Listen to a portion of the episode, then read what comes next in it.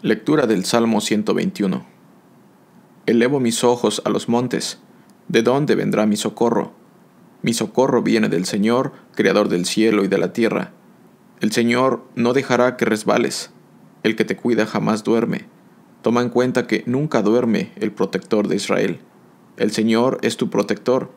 El Señor es como tu sombra. Siempre está a tu mano derecha. Ni el sol te fatigará de día, ni la luna te agobiará en la noche. El Señor te librará de todo mal, el Señor protegerá tu vida. El Señor te estará vigilando cuando salgas y cuando regreses, desde ahora y hasta siempre.